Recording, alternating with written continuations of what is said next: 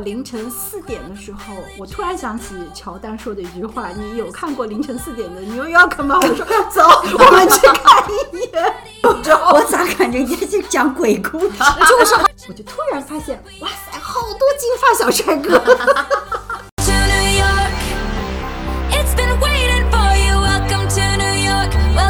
Hello，大家好，这里是万物有趣，我是心理咨询师 Cindy。我是小鱼，今天我们邀请了一个神秘嘉宾嘉宾 然后让我们这个神秘嘉宾来个自我介绍。对他不是新人了，他是老朋友，来打个招呼吧。Hello，大家好，我是 Sunny，神秘吗？一点都不。我们今天三个人呢，想跟大家来聊一个话题啊，因为也是近年末了。往年呢，每年年末我们都会有一个比较重要的活动，就是出去旅游。但是因为这个口罩的关系，我大概已经有三年没有出去玩过了。嗯，小鱼我知道你还是出去玩了，我依然玩的 对很开心。心。然后 Sunny 呢？Sunny 这这三年当中出去过吗？出去过，你说是从哪里出到哪里？出国没有没有出国玩没有也不。一定要出国吧，就也不一定要离开你的出国城市，我觉得可你的城以就可以算。是比如说你周末周边自驾游这些，我觉得那我其实都真没有，那我真没有。我出差出国，但是旅游旅行没有。我有那那要看，我觉得那要看你对旅旅行或者旅游的定义是啥。比如说你周末周边行，你可能觉得这个就不能算真正意义上的旅游或者旅行，对不对？对，我们想聊这个话题，就是因为常常会有人来说，就是当你遇到人生困境的时候，情绪不好的时候，会很多人会建议你说，哎，你去旅行吧，啊、出去玩一圈回来，心情就好了。但是其实，在我的生活当中，我也有很多的朋友会来问我一个问题，就是为什么他旅游旅游回来反而更累了，一点也没得到疗愈。那今天其实这个问题。我自己是有我自己一些感受和想法的，我是非常热爱旅行这件事情，也获益于此。所以今天我把这个话题想带来，跟我的两位好朋友啊，我们三个人一起来聊聊看，我们各自当中在旅行当中遇到的好玩的事情，以及它是否真具疗愈效果，或者说大家有不同的想法。今天我们就来这个话题展开来。那还是一样的，刚才小鱼说的这个问题，我也觉得大家可以先分辨一下旅行和旅游有什么区别。我觉得是有区别的吧。如果是旅游的话，就像刚刚小鱼说，呃，周末的时候你选择一个地方去放松两天啊，去、去个民宿里面去泡个温泉，嗯，对吗？嗯。然后呃，你不需要太有目的性的去做一些攻略啊，去安排你的一个时间，就是非常自由的那个睡到自然醒，去一个嗯随随意的一个地方走走看看，然后吃吃逛逛停停，就这样子。对，所以它属于比较放松或者放空状态下的嗯旅游，我觉得是吧？啊对对对，我觉得旅行就会呃，我我我我理解的旅行，我就会比较有目的性的去早一点去订这些机票啊、酒店啊，对吗？你你要看一些攻略啊，你要提前规划。是不仅仅是在时间上的规划，然后呃，你也我也会去呃提前做一些功课，说去看别人的一些游记啊、一些攻略呀、对对对推荐的一些目的地。那我想我在选择这个目的地的时候，那一定是有我的一些初心的。我今天为什么选择去法国？我今天为什么选择去安吉，对吧？对对呃，我我今天为什么选择去北京？我想你出发总有一个理由的。是呃，我觉得这是我理解的旅行。所以你从来没有试过说我不做任何的攻略，背包就走。啊，像我这种矮人很难做到，很你批的人矮人嘛，啊，很矮很批的人啊就很难做到这样子的。啊，所以如果不做攻略，你背包走这种状态会让你不安，还是什么？是，会不安全，对对是吧？所以你一定要在我掌控范围内。呃，七七八八吧，七七八八嗯没有全部，就嗯七七八八会这样我也不行。我曾经一度梦想说，就是因为你之前会看到一些，比如说电视影片里面也好，或者小说里也好，嗯就是背包就走对，主人公说走就走了。嗯，然后我曾经也想，我也可以啊，然后就试图想要去尝试，比如说我今天就做一次说走就走的旅行，但是发现不行，就是当我真的要准备要出发的那一刻，我发现，比如说你机票没有订，酒店没有订。这些没有确定的行程，就没有定点定下来，嗯，我会很没有安全感。明白。我觉得它是一个特别危险的事情，因为你到了那儿，你就不知道下一刻发生什么。啊、我我不能接受这种不确定性。嗯你说的这个可能我不知道，在国内你会不会相对放松呢？我想应该可可能以，相对会吧也不行。我可以。哦我我觉得国内我觉得我不行，就是我一定要机票、酒店这两个就是重点。对，这两个重头我一定是 settle down，我才。比如说我在国内某个景点，我是可去可不去，或者什么时间点去，这个都 OK。但是酒店、机票还有比如说车这些，我一定要全部都安排好了，啊我才能临时是对于你来讲是不能接受，是啊吧？不能啊，我们前面说旅游和旅行的区别哈，其实我我私底下觉得旅游可能更多的是什么？我跟你说，有一种状态让我把它定义成旅游，就是就比如说我呃老早以前我们说坐那个观光大巴到各地去，我记得我有一个朋友最早跟我讲特别搞笑，他欧洲十日游，一天一个国家走了十天，我说你这哪是旅行啊？他说真的就是上车就睡，下车 尿尿和拍照。就这种事儿，我觉得是一种旅游，所以你这种状态回来很疲惫，你几乎没有感受到那个松弛，嗯，对吧？所以这个是我感觉旅行、旅行和旅游有点像赶行程，对不对？非常非常啊像，就像那种旅旅旅行行团。嗯，但是老早以前刚开始，我们慢就是应该说那个时候我们刚开始工作，有一点自己收入，然后想要出去旅游的时候，那个时候还不太会做各种攻略，嗯不，那个时候好像网上 share 这种东西的也不多。老早以前你们有过知道那个穷游吗？有就很多背包客会就是发一些，慢慢慢慢发。我最早开始看旅游的相关帖子是在天涯，天涯社区，它专门有一个旅游的一个板块。我那个记得以前比如说第一次出国，我还记得我第一次出国旅行的时候，当时就网上各种找攻略，因为嗯它对你来说实在是太陌生了。就你第一次出国，你就特别害怕，因为什么都是未知，嗯然后你就去网上找各种攻略，然后所有的东西都要 settle down，然后你才能怀着忐忑的心情，然后才出门。嗯，你才能够走出去。对对对，嗯。就连国内也不行哈。Sunny 呢？我觉得国内我可以吧。我刚刚你们在呃聊的时候，我想了一下，我为什么国内可以啊？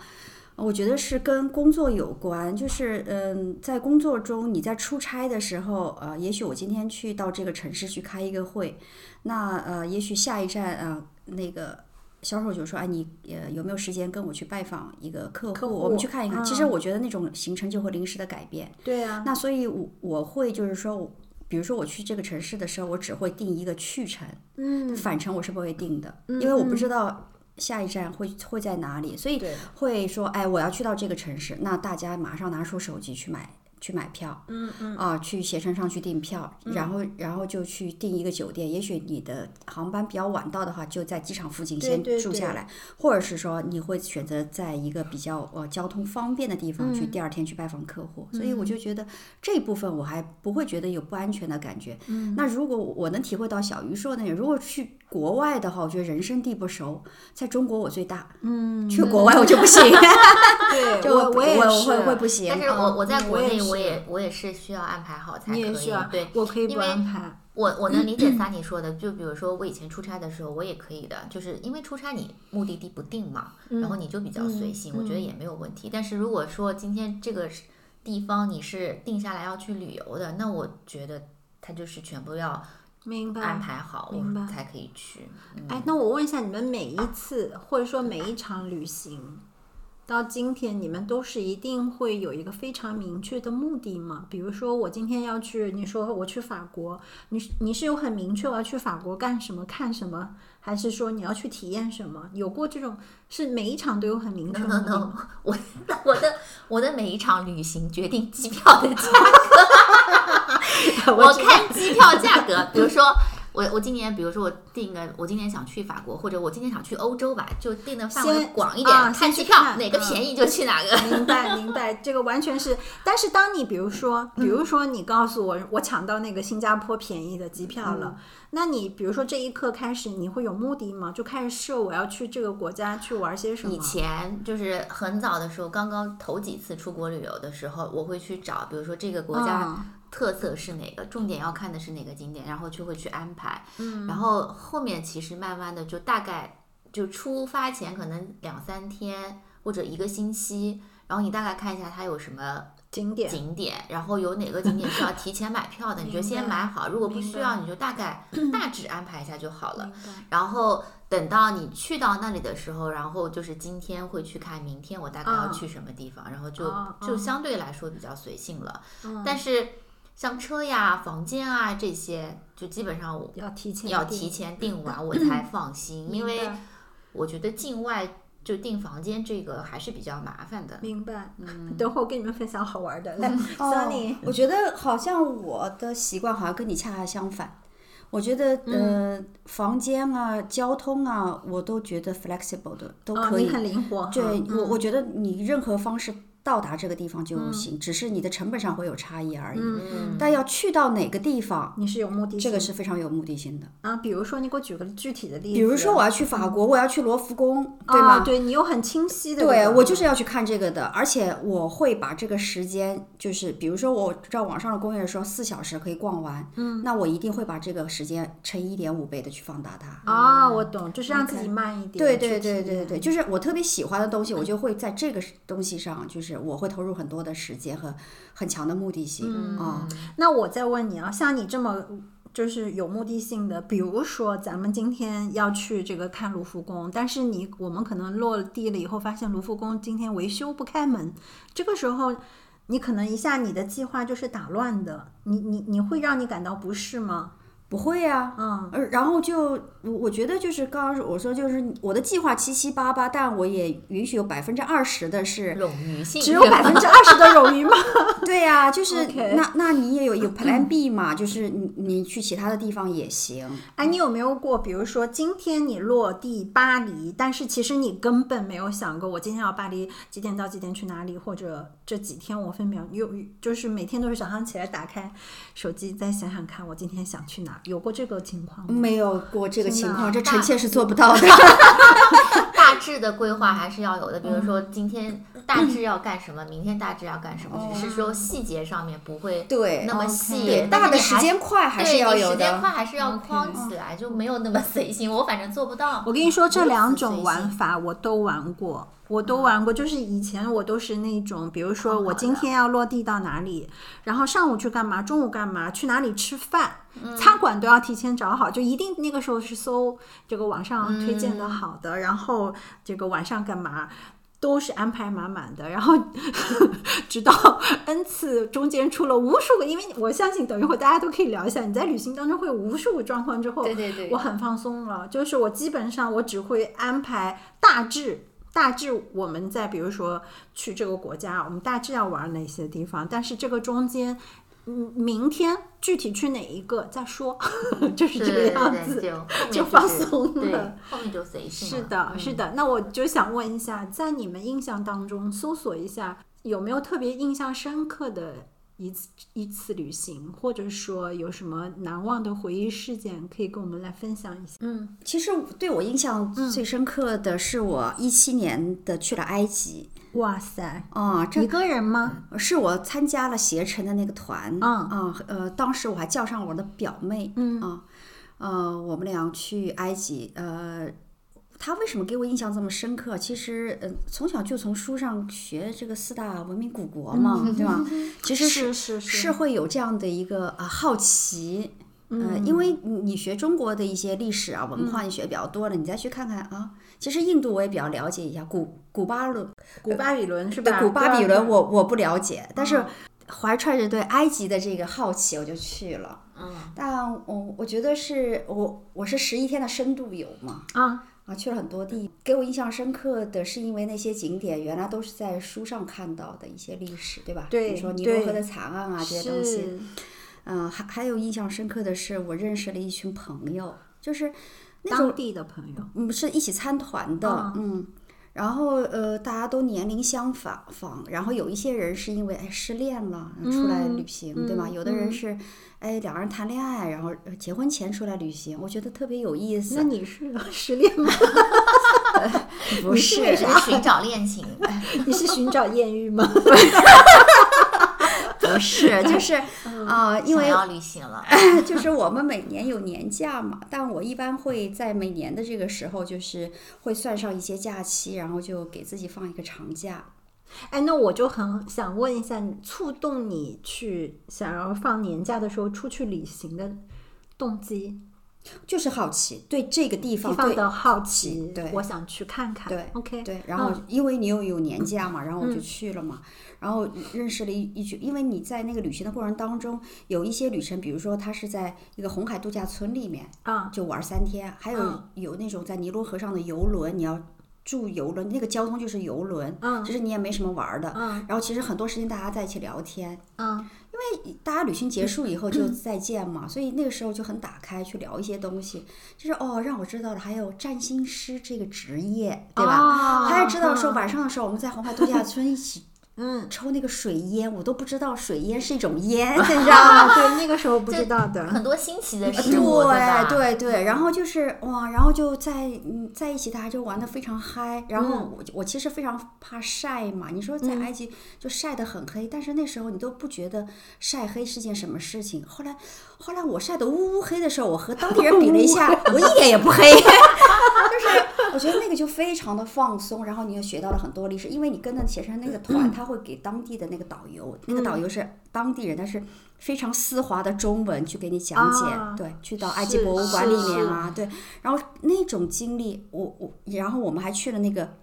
去趁那个在卢克索车那个热气球去俯瞰整个尼罗河，然后早上去看日出，然后晚上的时候趁着车去沙漠里面看星星，你就躺在沙子哇。你哎，你塞在死海里飘着了吗？我没有。啊，然后我就觉得太开心了。然后我们还去尼罗河乘那个帆船看日落，你看了日出，他还带你去看日落。因为哎，然后就跟那个撑帆船的人去问他说：“哎，这个帆什么时候把它撑起来呀、然后就哇，太浪漫了，我觉得。所以这个旅行让我觉得它非常的深度，然后它让你体会了不同的场景，嗯然后它。又是我从小的一个梦想，嗯所以我去到那个地方我就很开心啊。然嗯后现回来了以后，其实因为上海发团嘛，还认识了一些新朋友。其实回来之后，大家还有一些联系，对对对。嗯。然后我觉得就很开心啊，所以。我会觉得这样的旅行，它带给我是啊非常放松的，松然后嗯又是学习到很多的知识。嗯，但最后吧，庙也看多了，也忘了很多的庙，也审美疲劳了。因 为因为埃及它就是一个露天的博物馆嘛，嗯，对，是，对嘛？它它就是一个露天的博物馆。第一两天就是惊艳，哇哇哇，到后面是嗯嗯嗯，对对对，是的，埃及这是我想去没去成的，没有去成。我记得有一年我是想规划这个，我先你知道吗？我属于那种我要先买书看，然后我是把那个。古罗马史买了全套回来，打算啃完这个大部头，我再去玩会比较有意思。我我不太喜欢租导游，你知道吗？就很多人，我很多朋友出去玩，他们比如说看这种历史沉淀的东西，他就跟我讲，他说你一定要有一个导游，不然你去了很多东西没有当地人那么了解。嗯，就你不知道它的历史背景，对对你就不知道这个东西是干什么的。对对对，嗯但是我以前没这个习惯，我就总觉得我得先了解，所以到现在都没成型，因为那书到现在也没看完。你的方式只适合于智商高的人，像我这种智商低的只能跟团。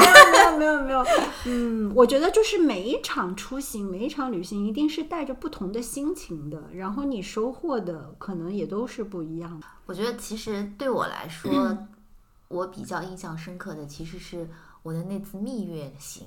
哇就是蜜塞月，我为什么印象深刻？因为蜜月过，蜜月行是我第一次出国旅行，然后当时。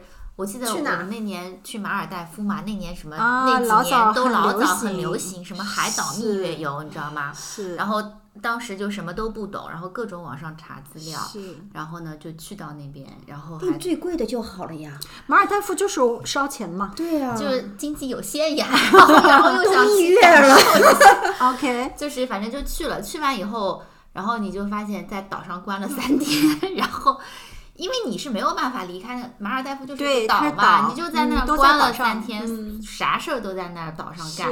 是，我觉得无聊至极，我跟你讲。然 后就你白天睁眼出去就是海，然后要不就是出海那个潜潜潜伏潜伏，嗯，然后就是看看鱼，然后就没事儿干了。嗯然后后来，自从然后大概待了大概四天，我就从马尔代夫回来了。嗯回来之后，我再也没去过海岛，嗯因为我觉得太无聊了，然后我一下子对海岛的印象就真的很差。嗯就我也属于跟三妮一样，就你第一天去到海岛，哇，这岛简直太美了，这海简直太蓝了。然后等到第二天的时候，哦，挺好看的。第三天的时候就没有、没有任何感叹之气了，你知道吧？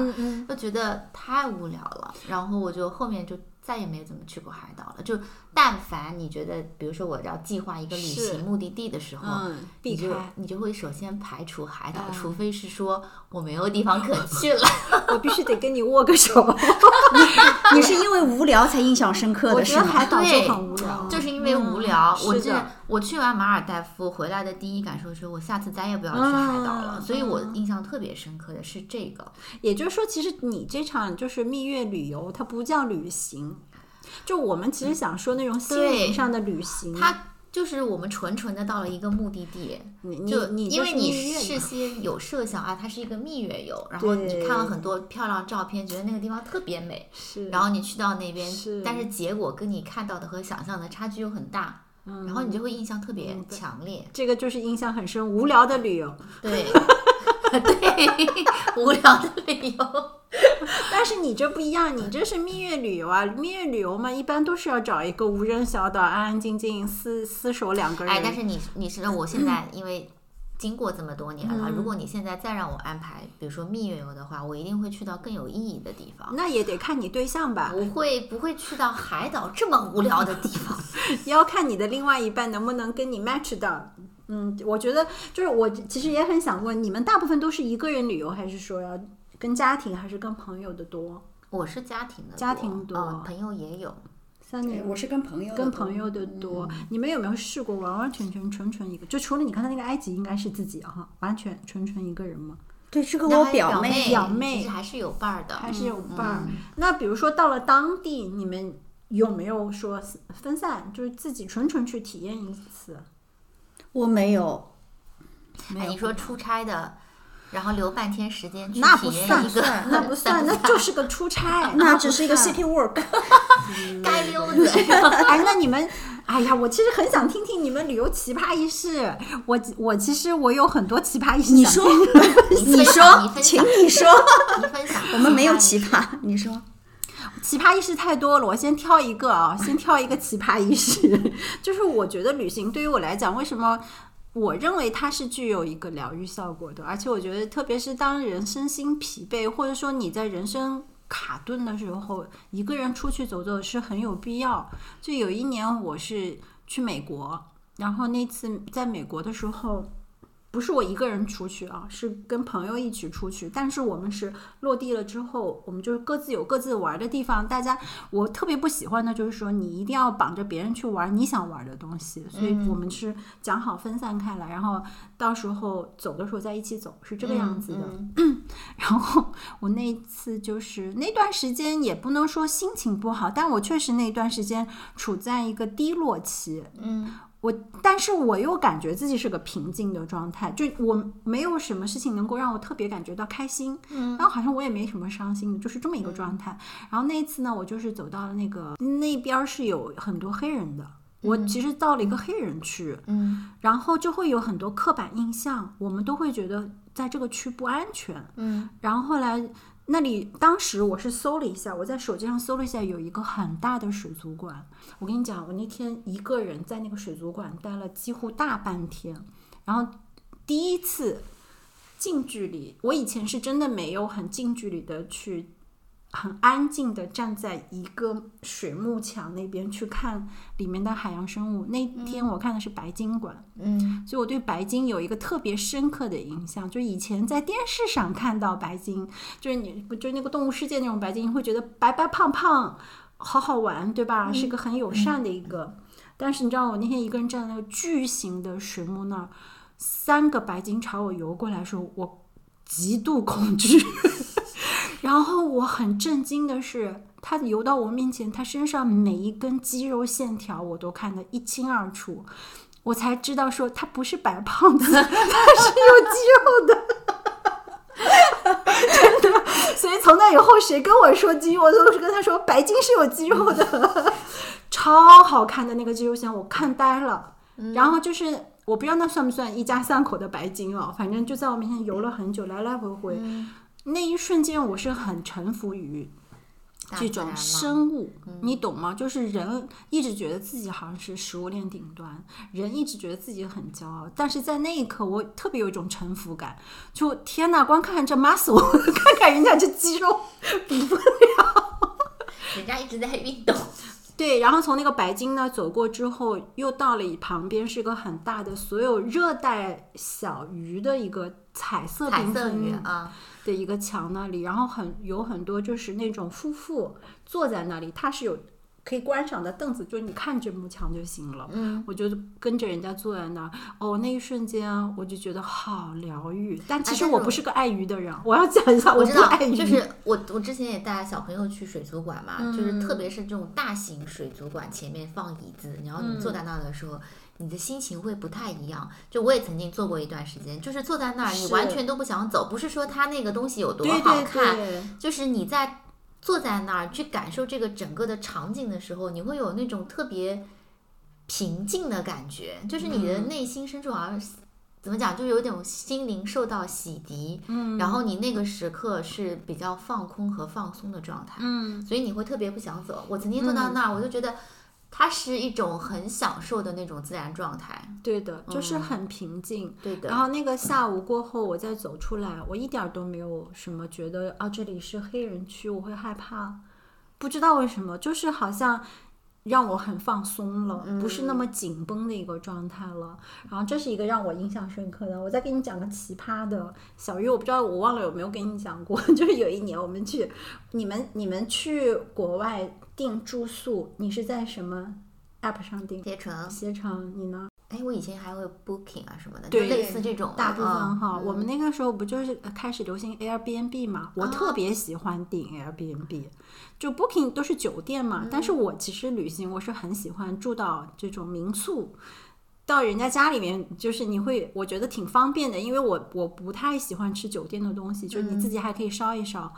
然后那次我们几个朋友去了纽约，你知道，我跟你讲，这次太奇葩了。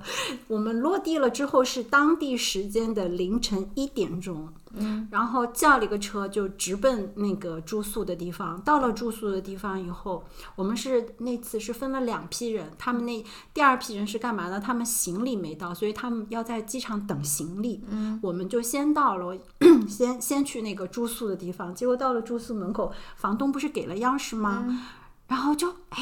怎么也开不开这个门，怎么也开不开，因为你知道那个纽约它是这样子，它是呃一楼沿街是一个门，嗯，然后你要开了这个门以后进去以后，其实它是有好多楼层，然后你再进你的 apartment 里面是这样子的，然后就怎么也拧不开，然后我们说钥匙对不对，然后打那个房东电话，因为凌晨一点了，他是不接的，你知道吗？怎么也联系不上，然后就傻了，然后这个时候就在那个门口等等等，这个时候。呃，凌晨一点多的时候，有一辆出租车停在了我们这个公寓的门口，下来了一个就是华人女，就是那个面孔的，我我就感觉她应该是我们中国人吧。然后她看我们一堆人站在那儿，然后她愣了一下，我然后我就跟她讲，我说这钥匙开不开？我说你能帮我们开一下门吗？她说你们是住哪里？我跟她说，她说哦，她说我帮你开一下，然后就。问了一下你是中国人吗？哎，他就立刻说，他说你们是哪里来的？他也是上海的，就很巧，我说我们是上海的。然后后来他就他就给我们开了门，等开他开了门以后，我们不是进了那个大门吗？我们要到我们楼上是三楼的一个房间，再拿钥匙开，还是开不开。然后我就觉得不对了，然后我说我要不要叫个开锁匠来开？就是中国人那种思路，你知道？然后他那我就研究了半天，我说这上面也没有什么。地址啊什么，我说要不要搜一下开锁，周周围有没有是开锁？然后我想想看，等一下，这是在美国，人人都有枪，你知道，万一对吧？我就走到楼下去，就敲那个女孩的门，然后她就是穿了一个，当时穿了一个粉粉嫩嫩的那种睡裙，你知道吗？她人倒是挺好的，也不害怕我们这群人。然后她说：“哎呀，你开不开啊？”然后一看说：“哎呀，你这个。”钥匙肯定是不对的，他因为他也是这个楼里面，他说你这个钥匙应该是不对，他说你确定是这样？我们看了一下来说是这里啊，房东给的那个地址是这里，他也帮我们再三确认，但是他也帮我们开，他说你不要进那个了，他说这么多人，他说要不然那个我们找就是你们去找一个地方住，当时已经快。两两点多了，你想啊，那那么晚又很累，然后我说那这样子你们等着，我跟他我俩他带着我，你知道吗？在曼哈顿的街头上，我们开始去找酒店。因为没有临时没有办法再临时订了，就是步入式的看能不能找到一家有房间的。后来我们才知道，其实在国外很多酒店，它就算有房，你这种步入式的，他们也会看要不要给你，因为他觉得我身份很莫名，你知道为什么？因为这个上海女生她穿了一个粉粉的纱纱的睡裙，然后我俩就一起走到酒店里面大堂，然后就问人家有没有房 间。我能够想象那个画面，然后人家会有异样的眼光看着你。上下打上说 no，然后这美国的包容文化怎么回事？就是我走了两个街区，就最后他真的很耐心，他陪我走了两个街区，能找到的所有不管大的小的酒店，我们俩只要步入进去，人家都对我们 say no。后来我想算了太晚了，我说我就那个不打扰你了，我说那个我们就一大堆人马拉着他们，你猜我们去哪了？在那个。本来想找一个麦当劳，说二十四小时我们不行，先做，等房东能联系上了，我们再联系。没有，麦当劳也没有，然后就有一个西班牙人开的一个餐厅，二十四小时，里面有各种肤色的人坐在里面。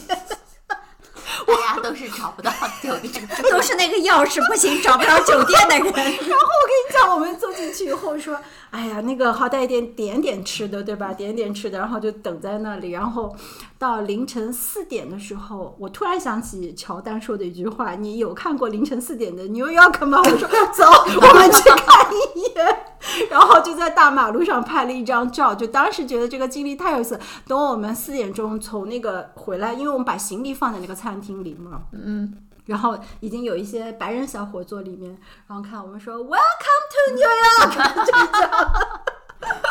就是这一次是让我觉得太奇葩了，就是我人生你一定要走出去，走出去你会发现。很多事情都是在你计划之外的。我跟你讲，最后这个结局是什么？是房东啊挂羊头卖狗肉，他在 Airbnb 上挂的是这个房子，但他实际上给我们的是另外一套房子。第二天早上七点钟，他联系我们，他说啊是在另外另外一个街区。然后算了，我们也懒得跟他争了，这就是挺有劲儿的。你到后来还还继续订订那个 Airbnb 吗？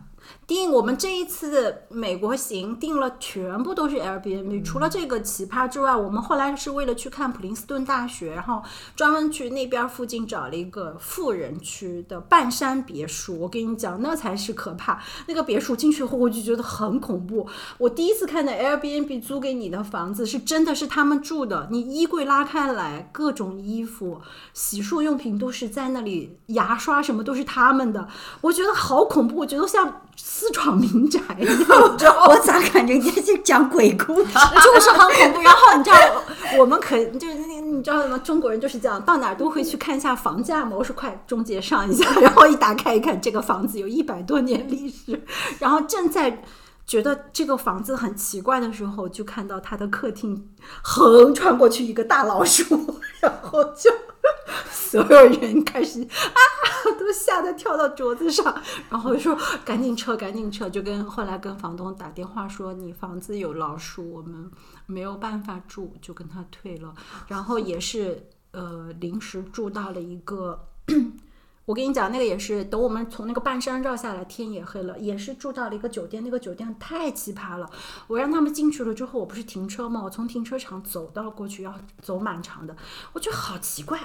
怎么都是黑人？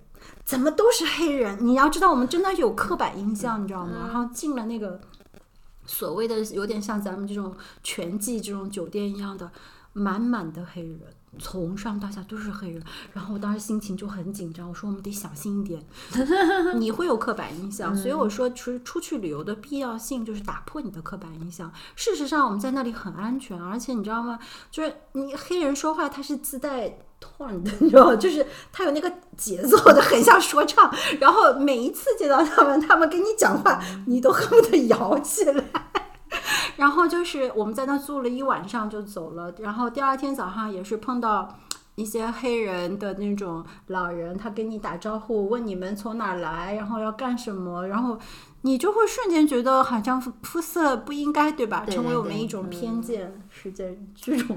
你这 Airbnb 的经历真是够丰富的呀。我能说我还挺喜欢这样的旅行的吗？是的，我我是很喜欢，所以就就是是你过上到程可能觉得，哎呀，怎么会就比较糟糕，心情可能会受影响。但是你事后想想，就还是挺丰富的一个经历。哎呦，我跟你说，如果是当下的，我都会觉得很刺激、很有趣啊。对吧？你我我懂我我我不会觉得，我不会觉得很那糟糕。那你就一定是跟我，我会被我拉出去看凌讲晨四点。就是就是你你当下会觉得，就是那个瞬间，你会觉得，哎，怎么会遇到这个事情？但是发生着发生，你就会觉得还挺刺激的，啊就是它整个的过程还是结局还是挺美好的。对的，哎，也啊不一定。其实有的时候不一定是美不美好，但是你会发现我，所以我说旅行的意义在哪里？它会永远让你发现，你可以解决所有事情，嗯，所有的问题一定都有解决方案。对，旅行是这样，你会发现好像不会有什么难题就拦在那儿，然后你解决不了。对的，我觉得在旅行中这一点是非常能够有没有那么一瞬间，你们有在旅行当中感受过疗愈？疗愈。你说想带着什么样的？就是我觉得疗愈也许对我来说谈不上，但是你会有那种就是放松放空的状态，是让你舒服的。嗯嗯，是这样的一种状态。你说疗愈的话，我觉得我我我至少没有感受的很强烈。嗯嗯，三弟有过吗？哦，我我的感受是，就是比如说我去到一个地方的话，我其实就是呃挺喜欢有一些。呃，时间去走街串巷，去看当当地的一些东西。嗯，我嗯，有的时候我会静静的坐在路边，去看到当地人的一些生活。对，对吧？就我就举个很简单的例子，比如说我去到一个陌生的城市，其实我非常喜欢去早起，早起的以后就去看人家的早点摊位的那些人，嗯，那种生活的烟火气，我觉得。我我们生活在大城市，每天那么卷那么忙，我们在追寻什么呢？人家也是一辈子过这一，是呀。我觉得人生它是有一万种的活法，我们就活在一种有且仅有的这种价值体系下，是为什么要这样子呢？我觉得不需要。就其实，在那一刻，你看看那些，呃，说回早点店，那些做烧饼的、做油条的，也许你看看那个粗粗糙的那个一一双手，满脸的褶子，那些人在那里做这些事情，其实他的幸福的程度不比我们低。是的，对？吧？他的幸福感也很高，只是我们到底在追求什么？其实那一刻我会想很多，我觉得那种东西是挺疗愈我自己的。我会告诉我自己，你不用那么辛苦，你不用那么苛求自己，你不用想那么多为什么，你不用想要那么多。其实，嗯，每个人都一样，只是在一种不一样的生活态度、不一样的方式在过完这一生。其实那一刻，我会觉得很疗愈我自己。你的你的旅行给我的感觉，你很多是审视自己的一个过程。对，就是是对我我去到这个地方的时候，我就会别人的脚步很匆忙，我会放慢我的脚步，我来看别人。嗯嗯嗯，我为什么我要生活的那么紧，节奏那么就？当我去旅行的时候，那肯定也是工作嘛比较忙碌啊，然后我想给自己放个假的时候嘛。哎，那你出去，比如说你到一个陌生的国家，嗯，不要说中国，因为中国你语言是通的。你到一个你其实语言是不通的一个国家，嗯，你有没有说想要去跟当地人聊一聊这种当然会了有吗？对呀啊你你不是 i 人吗？你不害怕吗？我会害怕呀。其实，因为就像你刚刚所说的，你了解黑人，其实我不了解，因为我无知，所以我无畏。是，一我我出行前我也不会看那么多的书，给自己就是 预设不吗会，我我嗯不懂。就像去埃及，别人说你怎么可以去埃及？它是一个非常危险的地方，因为我不知道它危险，对对我不知我完全不知道。对所以我就如果我去到一些嗯城市，就像我去德国，我去德国次数很多的时候，哦，就像那年纪很大的老爷爷呀，那些卖钟表店的呀，那些开中国餐馆的呀，我都挺愿意跟人家聊天的呀。而且别人也别人也会主动去问，哎，你从哪里来呀？你来干什么呀？哎，我就是想问你，啊当你出去旅游的时候，有人问你这个问题，你都是如实回答吗？当然了，你都是如实回答。对呀、你们没有玩过那个游戏吗？啥游戏啊？就比如说你到一个陌生，你就完全可以换个身份，就比如说你是做什么的，你告诉他我扫大街的，你怎么这么坏呢？好玩啊！你们没玩过吗？我没有，我没有。还有我玩过如。实回答。大概小大街英文我不会说，啊，或者你可以说我我我是个幼儿园的老师啊，我是个 teacher 什么的，就你换个身份玩儿呗。啊，你们都没试过哈？我下次试试吧。我怕我怕聊聊不久被人家识破怎么办？不用聊多久，我记得，反正我出去有的时候，人家问我干嘛的，我就我真的我有的时候会瞎编。就比如说，你知道美国人，特别是去美国的时候，他们很就你买单的时候都想跟你聊两句。就有一次在那个柜柜柜台的一个那个小哥，就是导导导购，人挺好的，一看就是那种呃嗯那个妇女之友的这种。然后他就说：“哎，你是干什么？”他就说你很可爱。然后他说你是干什么的？我就跟他说我在精神病医院的。然后他 really，我说嗯，然后他说那我可得找你一下。我说哎呦，咱俩精神状态差不多嘛。就是那一瞬间，你可以摆脱自己的那种惯常身份。其实刚才你讲的这个过程，我觉得就是你看啊，你有没有觉得你在中国你会说我是个 i 人，但是你看你踏出去旅行的时候，你不是 i 人了，你完全可以去正常跟陌生人去社交，你甚至于有这个欲望。我相信你在上海你才没这个欲望呢，是，对对对 对吧？对对对。啊、其实是我我去在国外，我跟别人社交是因为我对我对他好奇。对呀、嗯，对啊对。你在你在上海，其实你也能遇到很多你不认识的人，你咋就不好奇呢？哦，我想想，我咋就不好奇呢？嗯，我觉得他们跟我差不多，都是神经病，也没啥可好奇的吧？觉得大家精神状态差不多。这个环境里面大家都类似，对吧？对那你我换了一个环境，你会觉得，哎，他们是不是有跟我不一样？就你的好奇心被点燃了。是的，因为文化不一样。对其实我觉得更多是我们可能想去了解那个文化下面，嗯他们为什么可以这么生活。对嗯我经常会有这种好奇心。所以你没有，你你们有没有过说在心情低落的时候，我出去旅游一下？现在吧，这两年吧，我心情低落的时候就很，少了是吗？我以为你说我没有不高兴 呃，就是呃，以前心情低落的时候就是睡嘛，啊。然后睡觉也很疗愈。嗯，别人都觉得我这个心情低落解决的方式就特别节省成本，就是别人会买东西，你知道吗？效果就是睡，啊又能睡又省钱的那种。但现在吧，我会换个地方睡，就是啊，我会换个国家睡。我没有换国家，我只是周末的时候换到其他城市，就选一些这种环境比较好的山里的一些民宿。就是我会完全不带电脑，我会关手机。嗯，那他你觉得像这种旅游，他对你现状有改变吗？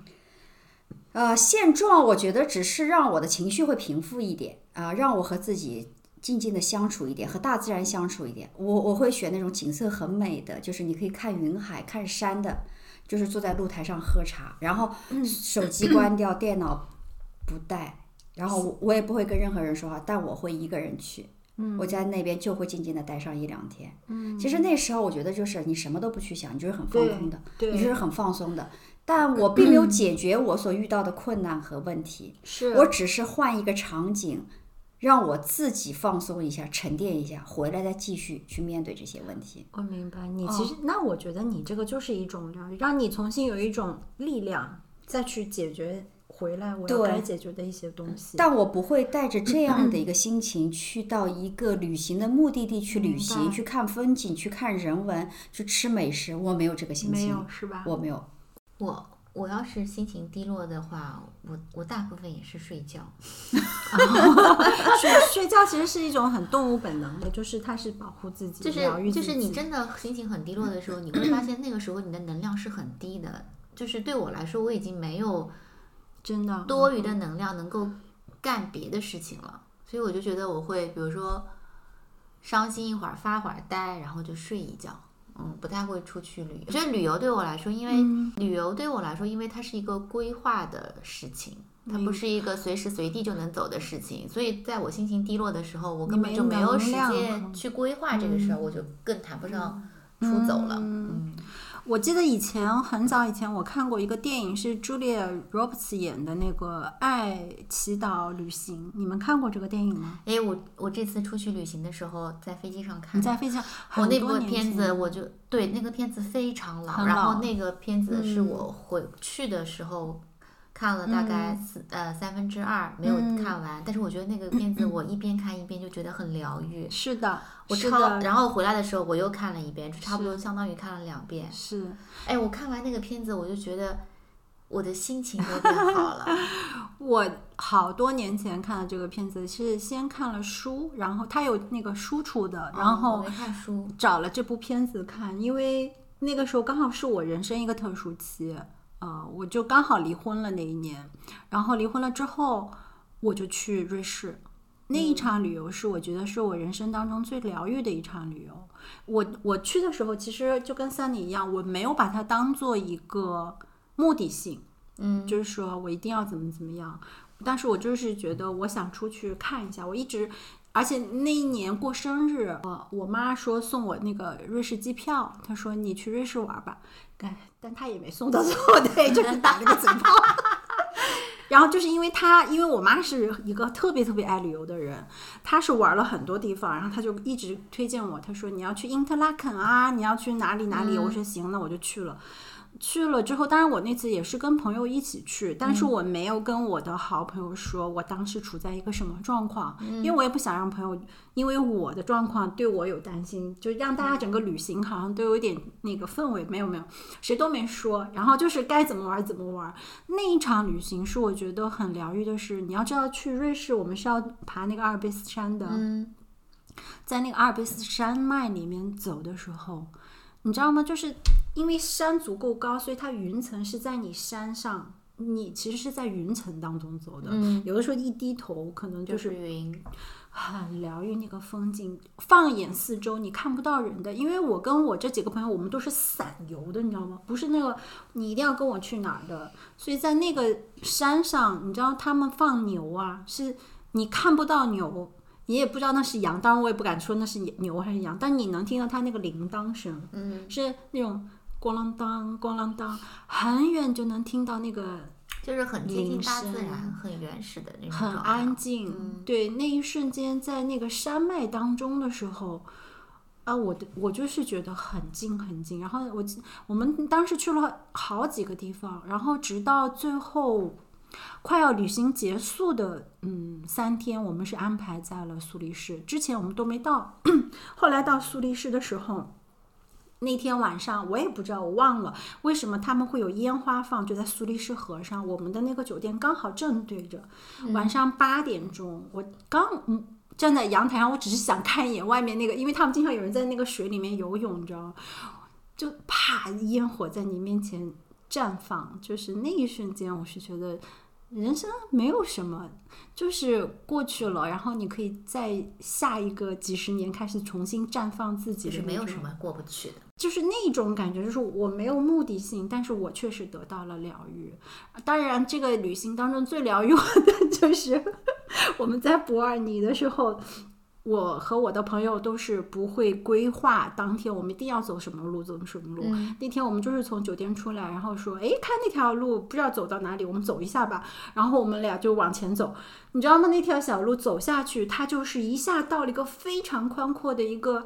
呃，那个水河流一样的，两边都是树，然后就有很多年轻人拿着那个皮艇，然后或者是就拿了一块板，或者有的什么都不拿，然后他们就像那个 野人一样的从那个树上一根绳又荡到那个河里，河水非常湍急的，这样哗哗哗流，然后他们就像下饺子一样往上跳，然后岸两边的人就是那种席地而坐，喝咖啡、喝酒啊，在那儿聊天儿。哎，走到这么一个地方。然后我 我跟你讲，我就突然发现，哇塞，好多金发小帅哥，大块腹肌在那挨个往下跳，我就把我朋友叫来，我说快看快看。所以你看就，是人间值得，这下一场更精彩。别在一棵树上吊死，你还有一片森林呢。你说人生美景何处不是啊？就是在那一次，我是觉得瑞士为什么给我这么深刻的印象，就是我到这么。就是后来疫情很很久没出去，我一直说我要是再出去，还想去瑞士，对我还是想去瑞士，然后就还想去北欧那边，因为我一直有一个念想，我在 有一年的时候，我特别特别想去芬兰，但到现在我都没去成。就是芬兰有一个圣诞老实现了。对，芬兰有个圣诞老人村，那个时候我在那个做就网上，我其实我平时非常非常喜欢看所有的旅游这种博主的东西，然后他就说，嗯圣诞老人村啊。有圣诞老人，你到那个季节的时候你去，你可以圣诞老人会给你个温暖的抱抱。我当时看我就，哎呀，我好想要圣诞老人给我一个抱抱。哎呀，不知道那个时候为什么这么想，现在也没，就很想去，你知道吗？一会儿去超市买一套圣诞老人服装，穿着 抱他一下。你看啊，人就是要场景，你知道吗？嗯，人就是是要要芬兰的圣诞老人，我们这儿没有。对，我要讲芬兰语的，所以就是说，我觉得每一个人可能旅行对他的意义也是不一样的。你们觉得旅行对于你们来说有什么意义吗？或者对你们来讲意味着什么？我觉得它其实就是对我来说，它是一个生活必须的调剂。嗯就还有一个就是你对世界的一个了解，我觉得这个还挺重要的，就打开眼界。我觉得旅行对于打开眼界这个事情很重要。嗯而且你看多了世界上各地的风景人文之后，会会对自己的生活其实会放开，就轻松很多，也不会那么的紧张。嗯就是人生你会发现有很多种活活法。你像欧洲他们这些，不管是年轻人还是老人，他们的生活状态还是相对来说比较松弛的。嗯然后也没有什么太多的物质追求，然后他们周末的时候都会享受在这个自然界里面，然后他们周末其实很早就会起床。像我这次去德国，我们是因为很早要去一个景点等开门，但你会发现那个景点旁边是一个非常大的一个公园，你会发现。不管是老人还是嗯像我们这么大年龄的父母还是孩子，他们都很早起来开始各种骑自行车，然后在公园里散步、聊天，嗯或者席地而坐、野餐等等。嗯，就他们是非常享受生活的每时每刻的。对，嗯，我觉得这种状态就是你会觉得整个人就是看他们这种生活的场景，你都会很享受，觉得生活其实还是有另外一种放松的姿态，可以正很好的活着。嗯，对于我我我觉得我是比较好奇，有这种好奇心去探索、呃嗯这个未知的一些东西。嗯呃，我不想只活在一种生活的模式下，所以我一有时间的话，而且我年轻的时候我就比较喜欢往国外跑，跑远一点。我觉得也很年轻，我 对我会觉得就是身体上对时差的一些承受吧，所以嗯我会选择就尽量的，而且我比较喜欢的是那种深度游，就时间长一点，不赶时间。对对，嗯，然后会把时间放长一点去看。那对我来说，我我觉得两点吧，就是第一个，我觉得呃，我比较喜欢去用眼睛去看世界。嗯，第二个，我也想把我的体重留给美食。太棒了，就是要吃遍美食。对，就是因为我也很爱美食，是我觉得去到嗯，对我来说没有什么不吃的东西，只能只要能入嘴的当地人吃的东西，我觉我都愿意去尝试。嗯所以我，我也不会在这个过程当中去去觉得什么摄入热量太多啊之类的，我我都会去尝试，我都会很放纵我自己，去尽情的享受那一刻、嗯啊。所以这就是我追求的旅行旅行的意意义对对对，所以旅行对于你们来讲，你们觉得旅行算是疗愈吗？当然算是的。如果整体来，说，它其实是。其实我觉得有有一种可能性，因为你换到不同的环境里面，你会更容易接纳一个环境里面不一样的自己。自己是的，对吧？就是是因为你你在原有的这个环境里面，你会觉得你就是这样一直生活真的这个轮子就是这么转是的你也想象不出我可以换另一条道走，好像也不太不太会往这个方面想。对的，但是你去到了外面的世界的时候，你会发现，哎，我今天想要这样，我今天想要那样。你有这种想做另外一个自己的嗯可能性，就是你会发现你在旅行的时候的整个的生活状态，包括你的精神状态，跟你在这个同自己的城市生活非常不一样的。是的。嗯，嗯，就是我其实为什么一开始先问你们是否先做计划再去旅游？其实我是觉得我们一直处在一个确定的状态。如果说我们用一个大的目光去看，我们现在生活在我们自己的城市里面，你每一天上班下班，你要见谁？你这一个礼拜你可能要开什么样的会？规划。你其实很清晰，你是一个稳定的状态。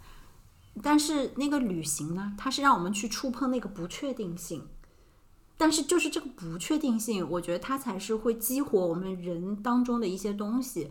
就特别是我我特别想说，就是像现在这个世社会，我们现在活在一个算法的世界。以前我们觉得说，哎，我有互联网。有互联网，我不会跟世界脱节的，对吧？我们曾经也会这么认为，我网上什么东西不能看，都能接触到。但是其实咱们，你去到当地，你就会知道，你在电视上看的埃及和你真的站在那个金字塔下的感受，就是那完全你眼不一睛看到的样跟你亲身体会的那感受是完全不同的。对的，就是你眼睛看的东西，你永远没有办法真正去自己体会的那完全不一没有，我觉得没有办法替代。是的，所以就是人跟人之间，包括人跟这个环境之间，它需要有交流。对，然后就是我想说，就是像互联网上吧，现在我们都是在算法。算法是什么呢？可能今天咱们三个，你们打开同样的 app，我们看到的东西都是不一样。嗯每一个人都成了一个信息茧房。你就我你个人喜好，然后帮你推你。经常对你经常刷的博主，可能我根本就刷不到；你经常看的这种好玩的视频，我可能根本在我的世界里面不会出现。这个就是我觉得就是太确定、太稳定的一个状态当中，它会容易干嘛？我们就会发现我们的世界好小。其实我们目光所及的世界真的非常非常小，你就限制在你以为的世界里面，但其实我现在发现人和人之间是有很多壁垒存在的，认知的壁垒，对很多体验的壁垒，都是现在给我们都包裹起来了。所以我，我是觉得，有的时候就是因为有这种壁垒，才会让人生出什么匮乏心。你会觉得内心很匮乏，那种匮乏心，有的时候我觉得是需要去打破一下的。怎么打破？我就觉得你需要去到一个陌生的环境，就像你看这个 i 人 到了一个陌生的国哎，度，依然很健谈。对他就可以去做那个不爱的自己了。你会发现，其实你其实我就说，人有很多不同的面，嗯，你就会发现原来我也有这样子的一面。我跟你说实话，我在国内我从来没有跟人家开过玩笑，说乱编一个我的职业，我没有敢开过这个玩笑，但是。不知道为什么，可能换了一个地方，我可以胡说八道，就是允许自己发疯吧，就是人生是旷野，就是允许自己发个疯，然后回过头来就再说回到旅行的本质啊。我觉得旅行的本质就是咱们三今天说的这个，它就是让你突破这个确定性，去面对一个不确定性，然后我们学会一件，我们学会去面对怎么去解决现在的问题。因为你有没有感觉，我们都已经这样子不断的踏出去，踏出去，你去体验了不同的文化、不同的美食，遇到了不同的突发事件，对吧？你要想办法跟当地去解决这些事情，然后你再回过头来，就是他做的那个反省一样的，就我也会发现，你没有什么事情解决不了的，无非就是怎么解决嘛，对对对吧？你是用 Plan A 解决还是 Plan B 解决嘛？这个是我觉得旅行是非常非常具有疗愈性的。还有一点，我觉得就是让我们学习了如何去面对一切不熟悉的情况，包括就是可能让我们去面对一些不确定的情况。在这个过程当中，我觉得是拓宽了我们的一个生命的一个宽度。其实长时间的生活在一个稳定态的时候，我们很容易对这个世界产生一些偏见。我有一个朋友前一段时间跟我讲，他去以色列啊，我真的跟你们多分享一下，他去以色列。以色列这个地方不是很危险嘛？然后他去的时候，他就是报的团，这个团非常非常贵，就是大几十万的。然后他是专门有一个历史系的教授带着他们去转。然后就是因为他去了这场旅行回来后，他到今天，这个以色列现在不是在这个有一些这个战战争的时候，巴以战争。他的观点是完全跟我们可能有一些不同的。他说：“你必须走到那个当地，你去了解了他们文化，你知道以色列的人、犹太人他们的文化之后，你才会有一个深刻的认知。这个就是我觉得也是旅行的一个意义。对对对，它不再停留在我们教科书上，或你在网络上听别人说你要去。体验当地的生活，了解当地的人文背景。是的，就是不管说哪个民族也好，种族也好，这样子的人，我相信都有好坏。但是你需要去了解那个文化背景，你就得走到那个国家去，你才能知道。他就跟我讲，他说特别震惊的是，他在以色列看到妈妈背着孩子，手上拿的是一个自动步枪，然后以色列满街都是可以随时刷证件、租租枪的。他说这个场景当时他看到也是蛮震撼的。嗯，他也是蛮勇敢的。对对对对对所以我说像这种地方可能还是会跟跟团。那你们有没有其他好玩的，或者你们想推荐的这种旅行地点、旅行方式啊？部分都还是自由行的方式吧。我觉得现在很多年轻人啊，会选择，比如说我自己嗯安排好攻略，嗯然后我自己订好机票、行程等等等等，然后就去到当地，然后再根据当天的安排，然后嗯去看一下我今天嗯具体要去到哪些地方。我觉得。嗯，它是一一种在有规划下的随性的安排啊，我觉得这还挺好的。就自由行，你呢？我认为的好玩的地方，只要我没有去过的地方，我都认为好玩儿。嗯，哎，这个我倒也是的，我是的觉得是的，就是你你，我是觉得我没去过的地方，我都想去一遍。是的，嗯是的。嗯那你旅行方式呢？你会我会比较倾向于和年龄相仿的一些朋友一起去旅行结行。个伴儿哈？对对对，为什么？我一个人害怕，我老觉得你是可以一个人背 我秒包走的人，我秒。怂。哎呦喂！